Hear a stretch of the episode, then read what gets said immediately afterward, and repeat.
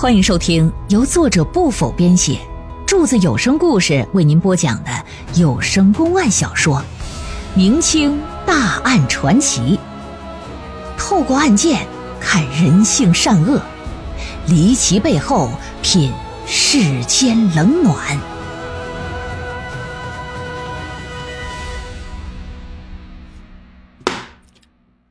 衙役们想的没错，老爷确实是那么做了。啊，虽说尸骨出现于于公子的瓜地之中，可通过对瓜地现场勘查以及对嫌疑人的审问，老爷认为啊，凶手是于公子的可能性很小。因为在他提出上瓜地要查验之时啊，于公子并没有表现出丝毫畏惧还有不情愿的样子，即便是见到尸骨之后啊，也没有看出于公子有什么担忧之情。另外，如果真是他杀的人，或者是说他想借助尸体长出大西瓜，完全可以把尸体埋在瓜地中间嘛。你不能仅靠着篱笆墙啊，因为那样显然更不容易被察觉嘛。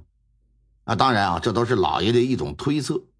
那凶手到底是谁呀？眼目前还不知道，但他确实啊想到了一个能抓住真凶的办法。退堂之后，这就把捕头叫来，对他也做了一番吩咐啊。捕头带着几个衙役就出去了。老爷要到关帝庙审问关公的消息往出这么一窜，在民间就引起引起轰动来了。人们是纷纷议论呐，都很好奇你这玩意儿怎么审呢？所以等到转过天来一大早的，城里的百姓就争先恐后的往关帝庙跑，想占据个有利位置一看究竟。关帝庙位于大兴县的城西。却是大兴县最繁华的地段。这里平时啊，不仅有上香的香客，四周各种店铺啊啊，串街卖东西的游商啊，嗯，唱曲打把式卖艺的呀，也都跟这一带热闹至极。但是哪天也没有今天热闹。知县还没来呢，关帝庙就被围了个水泄不通。上午九点钟一过，大家伙就听到远处传来锣声了。过去官员有公务出行的时候啊，得鸣锣开道，闲杂人等呢得回避。级别不同，敲锣的次数也是不尽相同的。知县出行敲七声，知府出行敲九声，巡抚总督出行敲十一声，皇上出来了敲十五声。但是晚清的时候，在北京大街上啊，曾经有一个人出行，咣咣咣咣咣。整的是一百零八声，要问这个人是谁？耍猴的。哎呀，那个东西就相当于啊，现在咱们这个警车上的警笛，告诉你一声有公务啊，县大人能闪开。话说围堵在关帝庙前的百姓们听到七声鸣锣，就知道县太爷来了，自觉的呀就让出一条路来。老爷下了轿子，迈步进了关帝庙。面对忠义千秋大匾之下，神台之上正襟危坐的关二爷，先是点了三炷香，站在神像前呢，把香高高的举着，闭目凝神。过了能有七八秒钟吧，拜了拜，把香就插在香炉了。转身来到门前，看了一眼外头黑压压的人群。关公乃是忠义之神灵。对于人间正邪之事，看在眼里，记在心中啊！刚刚本官烧香，与关老爷做了一番心灵感应。他告知本官，今日在此问案，必然可以让真凶现身伏法。倘若关老爷未能如愿，那就是关老爷欺骗本官，我定不会饶恕于他。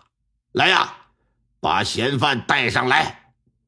俩衙役押着于公子穿过人群。来到近前，一压肩膀子，往老爷面前这么一跪。今日你最好如实招来，若是让人谅解的缘由说得通，或许啊你能博得一线生机；否则你必然是死路一条。大人，大人，小人是真的冤呐！如果是我干的，我怎么会傻到埋到自己家地里？我更不能同意带你去看的，对不对？这一定是有歹人想栽赃陷害。大人还得明察呀，栽赃陷害。那你说说，在你认识的人里边，你觉得谁能做出这种事儿啊？这个我这这，你活了这么多年，特别是做生意，不可能一个仇人都没有，对吧？不要胡说八道，好好想想再说。你要是想不出来，那我可就认定你是为了谋财而害人。大人，小人生活并没有什么生死仇敌，做生意这几年也一向与人为善。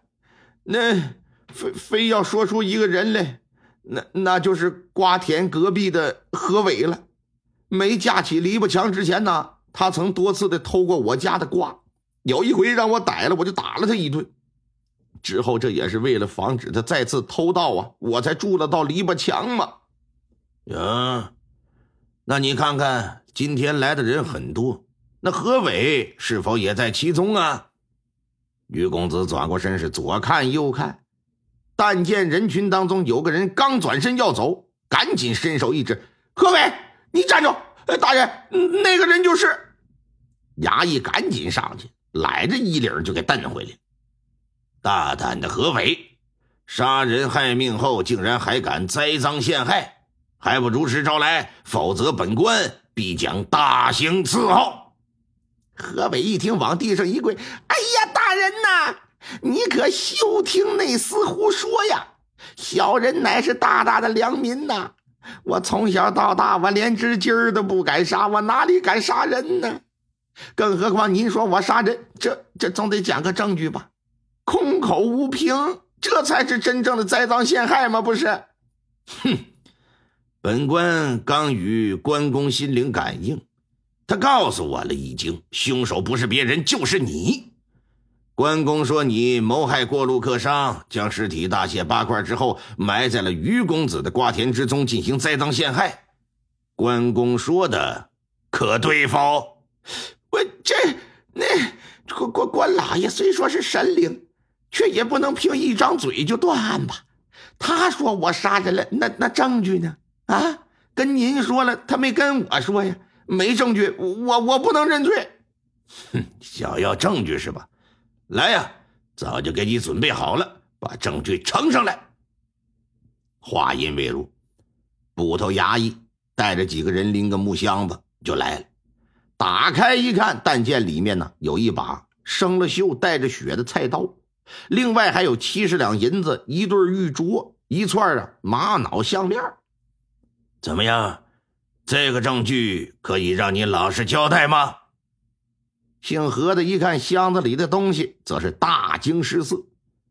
原本跪在地上的他呀，身子一软，咣叽一下瘫坐在地。